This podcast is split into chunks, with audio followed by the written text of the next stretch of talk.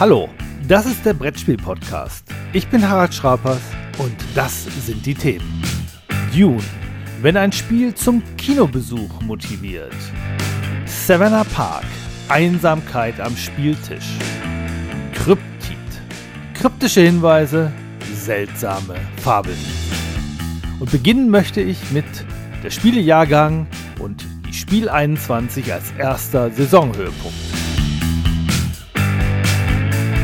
Der Spielejahrgang ist längst schon wieder im vollen Gange und das Brettspiel boomt weiterhin. Die Umsatzzahlen steigen auch in diesem Jahr weiter an, insbesondere im Erwachsenenspielsektor. Nachdem 2020 ein Umsatzplus von 37 Prozent mit sich brachte, kommen jetzt schon wieder, gezählt bis einschließlich August, nochmal 14 Prozent obendrauf. Kumulativ das heißt, der pandemiebedingte Umsatzanstieg liegt nun schon bei insgesamt 56 Prozent, wenn ich richtig gerechnet habe.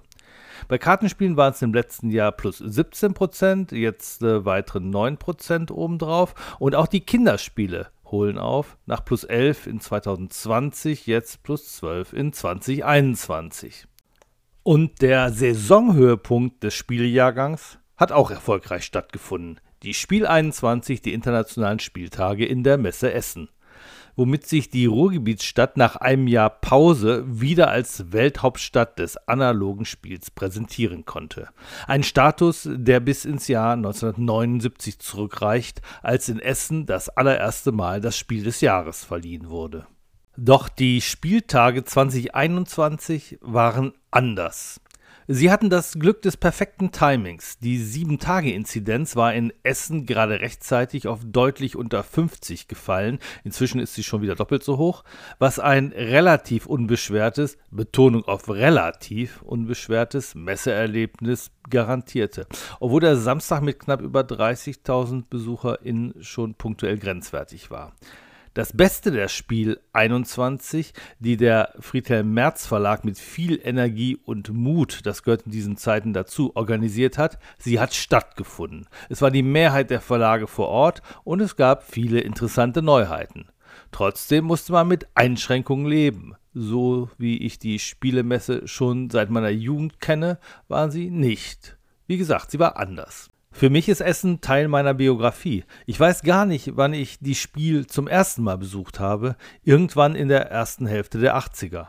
Während manche der heute zahlreich in Essen präsenten Bloggerinnen und YouTuber zwar mit großer Begeisterung aus Essen berichten, aber noch nie ein Spiel in den Hallen selbst gespielt haben, sondern die Messe eher aus der Perspektive der Pressekabinen kennen, bleibe ich dabei. Essen ist, wenn ich spielen kann. Deswegen mache ich immer nur ganz wenige Pressetermine. Und in diesem Jahr habe ich die engen Pressekabinen für mich komplett gestrichen. In diesem Jahr war ich nach drei Tagen locker mit der Messe durch. Es gab nämlich auch keine Diskussionsveranstaltungen, wie sie auf den letzten zwei, drei Spieltagen immer mehr wurden, was ich gut fand, denn hier wird deutlich, dass Brettspiel mehr als nur eine Freizeitbeschäftigung ist. Also hätte ich mehr Zeit zum Spielen an den Messeständen gehabt. Doch das scheiterte an zwei Gründen. Normalerweise setze ich mich einfach zu Leuten dazu, wenn da noch Platz an einem Spieltisch frei ist, vor natürlich freundlich fragend. Pandemiebedingt hatte ich diesmal darauf verzichtet und stattdessen nur mit denjenigen gespielt, die mich begleitet haben. Außerdem, die Zahl der Spieltische war bis auf wenige Ausnahmen deutlich geringer, weil fast alle Verlage die Abstandsregeln zwischen den Tischen einhielten. Wer seine Standfläche nicht verdoppelt hat, hatte also halb so viel Tische. Oder hat von zwei oder drei direkt auf null reduziert. Fakt ist, die Zahl der in Essen präsentierten deutschsprachigen Neuheiten, und genau die interessieren mich, war deutlich geringer. Ein paar Verlage, die früher für manchen Messehit gesorgt hatten, von 2F bis Seaman, fehlten ganz. Andere Verlage haben ihr Neuheitenprogramm offenbar reduziert. Wenn sich der Backkatalog wie geschnitten Brot verkauft, ist der Druck, was Neues herauszubringen, naturgemäß geringer. Während der Pandemie waren zudem die Testmöglichkeiten beschränkt, manche Spieleentwicklung dauert deshalb länger. Und Produktionsschwierigkeiten, Rohstoffmangel, brüchige Lieferketten, obwohl analoge Spiele keine Halbleiter brauchen. Die Fertigungsmöglichkeiten und Transportkapazitäten sind am Limit. Manches war in Essen also nur als Vorabmuster zu sehen. Stand heute beläuft sich die Zahl der deutschsprachigen Herbstneuheiten, die tatsächlich regulär im Handel erhältlich sind, auf knapp 200, wenn ich Varianten, Erweiterungen, Neuauflagen und Kinderspiele für unter Siebenjährige rausrechne. Und dabei interpretiere ich den Begriff Herbst- oder Essenneuheit schon sehr großzügig und rechne alles ein, was seit April-Mai erschienen ist also auch die in diesem Jahr recht zahlreichen verspäteten Frühjahrs- oder Nürnberg-Neuheiten, die normalerweise im Nachgang der Spielwarenmesse erscheinen. Und was war nun der Trend, der spielerische Höhepunkt unter den Herbstneuheiten? Äh, darüber konnte bislang immer das als Barometer gut funktionierende Fairplay Scout Projekt, also die Scout-Liste, einen Hinweis geben. Aber die hat in diesem Jahr nur einen sehr eingeschränkten Aussagewert. Ein Beispiel. Das Spiel Dune gehörte sicherlich zu den besten Herbstneuheiten, schaffte es aber nicht in die Scout Top 10. Grund dafür, der US-Verlag Dire Wolf, der Dune herausgibt, hatte in Essen keinen Messestand, genauso wenig wie sein deutscher Vertriebspartner Asmodee.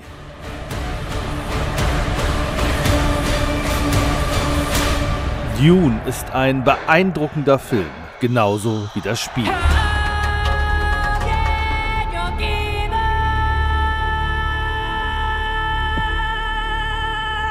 Das Spiel hatte ich schon vor dem Kinostart auf dem Tisch und es war für mich der Anlass, mir die Dune-Verfilmung im Kino anzuschauen. Wenn man das Dune-Spiel als Merchandising-Artikel versteht, ist das ein erstaunlicher Effekt. Normalerweise soll ein Kinofilm dazu anregen, sich zusätzlich den Merch zu kaufen. Bei mir war es umgekehrt. Ich war schon von der ersten Spielepartie so begeistert, dass ich mehr über die Thematik und seine Hintergründe wissen wollte. Die Original-Dune-Trilogie, deutscher Titel Der Wüstenplanet, habe ich zwar gelesen, aber das ist um die 40 Jahre her. Als Jugendlicher hatte ich eine beachtliche Sammlung an Science-Fiction-Literatur. Aber nach irgendeinem Umzug hatte ich sie nicht mehr ausgepackt, sondern im Keller gelagert und beim nächsten Umzug festgestellt, dass die Ratten die Bücher teils angenagt hatten, beziehungsweise Rattenkot für unangenehme Gerüche sorgte, so dass ich die Bücher entsorgt habe. Die grundsätzliche Thematik von Dune ist mir aus den Büchern also bekannt. Erstaunlich viele Motive wurden ja auch in den Star Wars-Filmen aufgegriffen. An die Details des Wüstenplanet-Romans kann ich mich aber nicht mehr erinnern. Zumal ich noch nie eine Verfilmung gesehen hatte, bis jetzt auf das äh, großartige Werk des äh, kanadischen Regisseurs Villeneuve. Große Erkenntnisse hinsichtlich des Spiels konnte ich aus den 155 Kinominuten jedoch nicht ziehen denn aus dem von Frank Herbert verfassten Dune-Epos verwendet der Film gerade mal einen Teil des ersten Bandes, der übrigens schon 56 Jahre alt ist. Das Spiel greift hingegen auch auf Dune-Motive zurück, die nicht oder noch nicht, eine Fortsetzung wird hoffentlich bald kommen, im Film zu sehen sind. Aber das macht nichts, denn so sehr thematisch ist das Brettspiel letztlich doch nicht. Dune Imperium vereinte Deckbuilding, Worker Placement und Ressourcenmanagement. Eigentlich ist das schnell beschrieben. Aus den fünf Handkarten wählt man zwei, deren Symbol mit dem Spielbrettfeld übereinstimmt, wo man dann seinen Worker draufstellt. Die heißen hier Agenten, die Worker. Manchmal muss man dafür mit Solari, Wasser oder Spice bezahlen. Als Belohnung bekommt man Truppen oder wiederum Solari, Wasser oder Spice. Die restlichen drei Spielkarten deckt man auf und man addiert die unten stehenden Ziffern auf den Spielkarten. Diese Ziffern nennen sich Überzeugung und damit kauft man neue Spielkarten. An jedem Rundenende kommt es zum Kampf. Wer die meisten Truppen aus seiner Garnison genommen hat und auf das Schlachtfeld gestellt hat, plus die Kampfstärkepunkte auf manchen Spielkarten, der gewinnt die Auseinandersetzung. Der Sieger kassiert zumeist ein oder zwei Siegpunkte. Das ist ein spannender Höhepunkt jeder Runde. Sind meine Truppen stark genug? Hat die Gegnerin vielleicht noch ein paar überraschende Kampfsymbole in der Hinterhand? Oder habe ich sogar viel zu viele Truppen in den Kampf geschickt? Die sind jetzt nämlich erstmal raus aus dem Spiel und meine Garnison ist ziemlich leer. Dune spielt sich sehr unterhaltsam. Sehr viele unterschiedliche Spielkarten gibt es. Immer fünf liegen offen aus und hoffentlich sind attraktive Karten dabei. Später können in einzelnen Partien zu viele ausliegende billige Karten auch schon mal die Auslage verstopfen, was ich als die einzige wirklich ähm, erwähnenswerte Schwäche des Spiels empfinde. Mit den neu gekauften Karten verbessere ich mein persönliches Deck, meinen Kartenstapel. Diese Spielkarten machen auch einen Teil des nicht unbeachtlichen Glücksfaktors in einem Spiel aus, das gleichzeitig eine ganze Menge an taktisch-strategischen Herausforderungen stellt. Anders wäre es auch nicht sinnvoll, sich damit zwei Stunden lang zu beschäftigen, denn so lange kann dieses Spiel je nach Spielertyp und Erfahrung durchaus dauern, manchmal auch länger. Aber die Story, die Spannung trägt so lange, denn auf der Siegpunktleiste sind auch kurz vor dem Ende noch beträchtliche Verschiebungen möglich. Wer auf das das Finale geschickt hinarbeitet, kann so noch wertvolle Punkte gut machen, äh, vielleicht sogar am lange Führenden vorbeiziehen.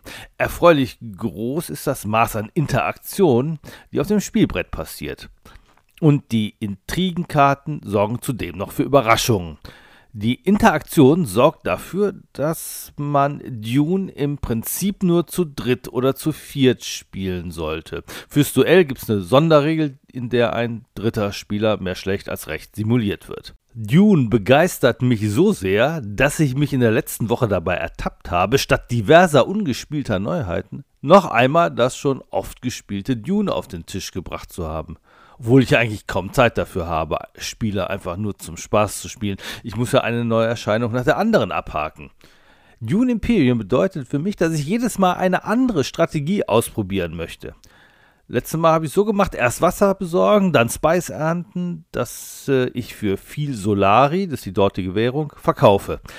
Jetzt konnte ich mir als erster einen dritten Worker bzw. Agenten leisten. Schöner Start, fand ich. Aber wenn ich drei Agenten pro Runde einsetze, habe ich nur noch wenige Überzeugungspunkte und ich kann die ganz teuren Karten nicht kaufen. Ein Dilemma. Aber es lief ziemlich gut.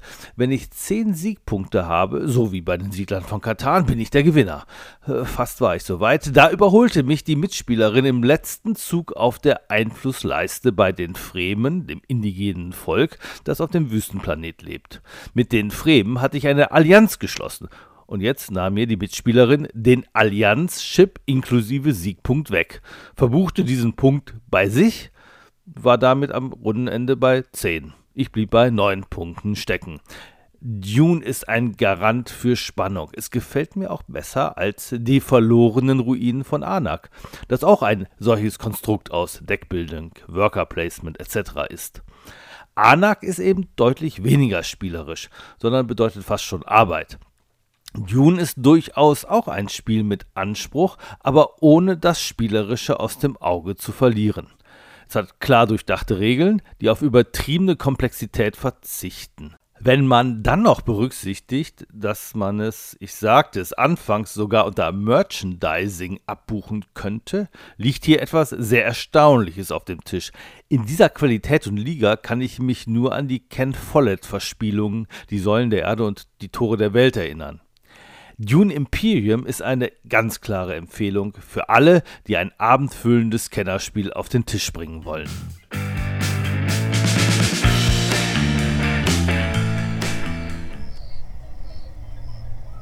Savannah Park ist ein Spiel, das in der Einsamkeit der Savanne stattfindet. Wobei ist die Savanne wirklich einsam?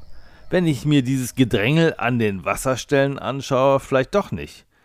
Ich meine auch gar nicht die Einsamkeit in der Savanne in echt, sondern die Savanne im Spiel. Hier kann man nämlich ziemlich einsam vor sich hinspielen. Vor knapp fünf Jahren hat Tom Felber, vormaliger Spiel des Jahres Vorsitzender, so etwas in der Besprechung eines anderen Spiels, nämlich in Number 9, mal kräftig kritisiert. Nämlich, dass man das Spiel allein mit ganz genau den gleichen Regeln spielen kann wie zu mehreren.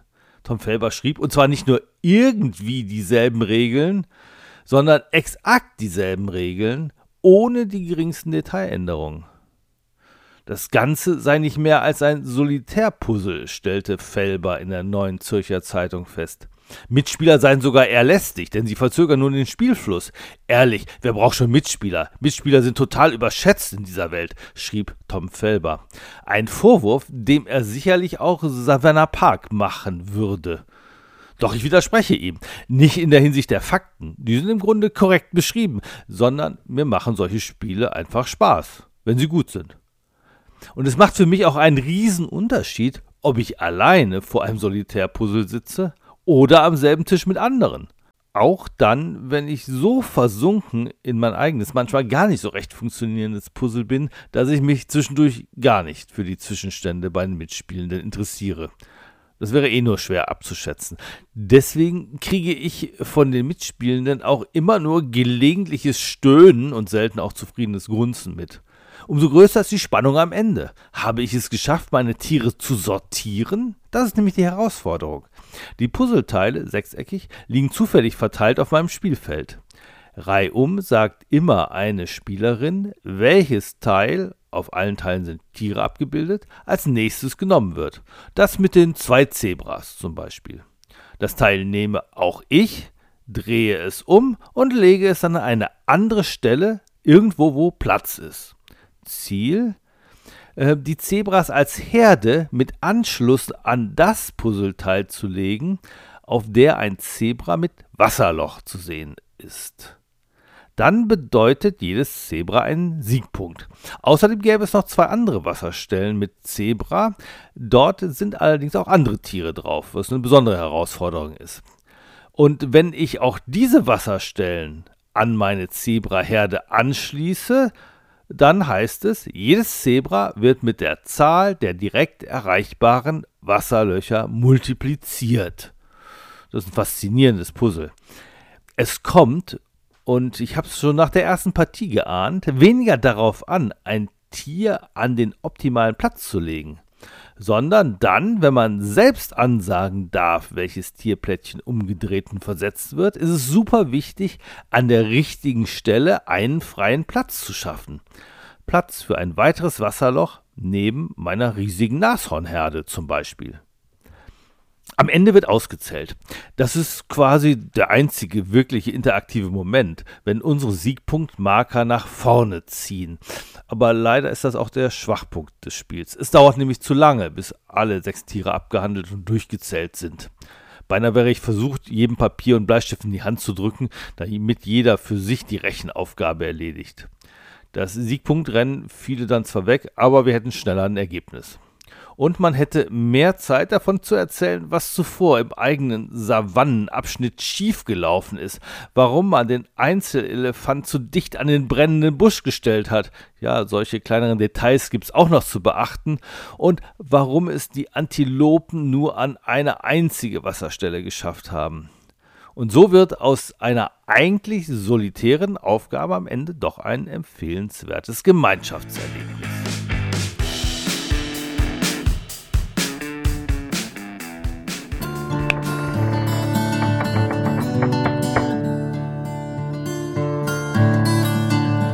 Hört sich die App an, die zum Spiel Kryptid gehört. Ein Kryptid ist eine Art mythisches Fabelwesen, so wie ein Yeti oder Nessie. Jedenfalls lebt es auf einer ganz bestimmten Stelle auf dem mehr als 100 Hexfelder großen Spielplan. Dieser variable Plan besteht aus Wüste, Wasser, Sumpf, Gebirge, Wald plus Bären- und Puma-Reservaten und es steht noch ein paar Hinkelsteine auf dem Spielplan herum und ein paar Hütten. Ziel von uns ist es, einen Ort zu finden, den einen Ort, wo das Fabelwesen lebt. Und dabei möchte ich schneller als die Mitspielenden sein. Zuerst bekommt jede Mitspielerin einen geheimen Hinweis. Beispiel, das Kryptid ist auf Wüste oder Wald. Umgekehrt gesprochen, Deduktionsspiel ist es ja, umgekehrt gesprochen, es ist also nicht im Sumpf, nicht im Gebirge oder im Wasser. Oder der Hinweis lautet, das Kryptid ist im Umkreis von zwei Feldern rund um einen Hinkelstein. Die Hinweise sind so aufeinander abgestimmt, dass es letztlich exakt einen Punkt gibt, der der richtige ist. Dieses Spielplanfeld müssen wir entdecken. dass dies funktioniert, dass es immer aufgeht, das ist für viele Spielende anfangs ziemlich verblüffend. Wie geht das Spiel? Ich zeige auf ein Feld des Spielplans und suche mir eine Mitspielerin aus und frage sie, kann das Kryptid hier sein? Die Antwort ist eine Holzscheibe für Ja und ein Würfel für Nein. Äh, diese legt dann die Mitspielerin gemäß ihrem Wissen aufs Brett. Und da bleibt es dann liegen und stellt so den Fundus an Hinweisen dar, um mittels Deduktion irgendwann den richtigen Punkt erraten zu können. Kryptid ähnelt dem im Vorjahr erschienenen The Key, was ja auch so eine Deduktionsspielvariante ist, die entfernt an Mastermind erinnert. Bei Kryptid genauso wie bei The Key besteht das Problem, jeder Spieler ist auf sich allein gestellt und darf außerhalb des Notwendigen überhaupt nichts sagen. Also kann er keine Regelnachfragen stellen und die Mitspielerinnen können ihn auch nicht proaktiv auf Fehler und Missverständnisse aufmerksam machen. Und deshalb musste ich schon so manche Kryptidpartie erfolglos abbrechen und wir haben neu anfangen müssen und wollen, denn es hat durchaus gekribbelt, es komplett zu erleben. Nie war jemand so gefrustet, dass er gesagt hat, nee, jetzt will ich es nicht mehr. Kryptid ist übrigens stringenter und abstrakter als The Key, äh, das äh, mit seinen vielen unterschiedlichen und thematischen Hinweisen punktet. Da gibt es ja auch drei verschiedene Ausgaben von. Und genau wegen der mathematischen Stringenz ist äh, Kryptid meines Erachtens ein klein wenig einfacher zu spielen, wenn man es denn verstanden hat. Leider ist die Spielregel nicht wirklich hilfreich. Die Bezeichnungen sind entweder extrem ungelenk, warum heißen Hinkelsteine und Hütten Struktur, oder sie sind sehr undeutlich symbolisiert. Bär und Puma sind kaum zu unterscheiden. Auch der Hinweis, dass sich das Kryptid im Umkreis von einem Feld um das Gebirge befindet, ist sprachlich unschön. Denn dass auch das Gebirge selbst gemeint ist, ist sprachlich nicht klar definiert. Äußerst ärgerlich ist zudem der Hinweis auf der Rückseite der Spielschachtel, wo eine App angepriesen wird, mit der das Spiel schneller zu spielen sei. Doch leider ist die ausschließlich auf Englisch, eigentlich auch noch Italienisch und Chinesisch, glaube ich. Das erfährt man aber erst in der Schachtel. Das heißt, wenn man diese App verwendet, denn ich mache sowas ja gerne, ich will ja auch gerne schneller den Aufbau hinkriegen, und diese App heißt, zu den undeutlichen Begrifflichkeiten äh, und Definitionen in der deutschen Sprache gesellen sich jetzt auch noch englische sprachliche Feinheiten.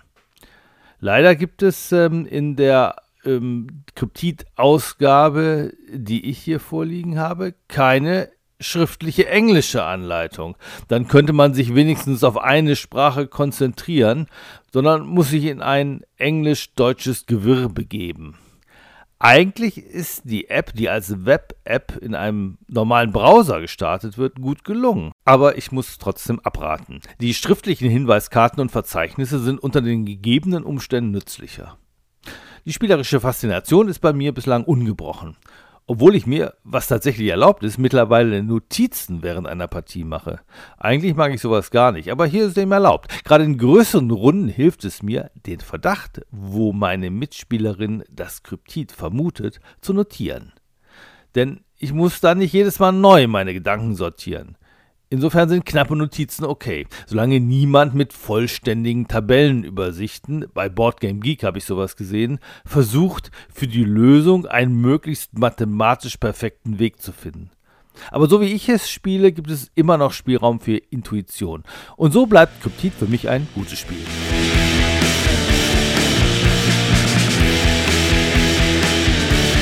Das war der Brettspiel-Podcast Nummer 16. Danke fürs Zuhören. Bis zum nächsten Mal. Tschüss.